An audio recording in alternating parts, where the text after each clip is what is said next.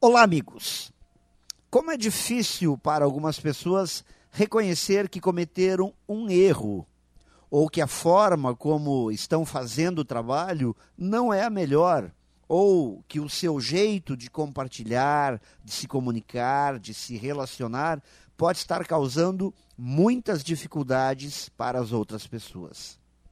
Agora imagine este cenário dentro da empresa onde você trabalha onde a busca por resultados de qualidade é o grande objetivo e onde, eventualmente, algumas pessoas, por não aceitarem que algo pode estar errado no seu jeito de tocar o dia a dia, não estão contribuindo para os resultados.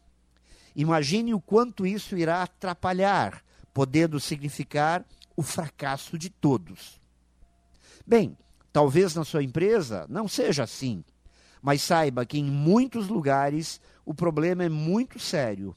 E a isto chamamos de síndrome do não é comigo.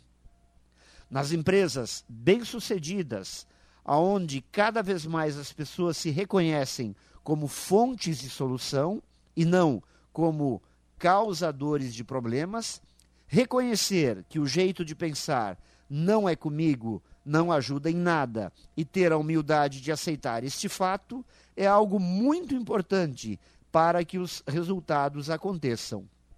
Empresas bem-sucedidas são aquelas aonde as pessoas dizem: "É comigo sim, e estou aqui pronto para fazer o que for preciso".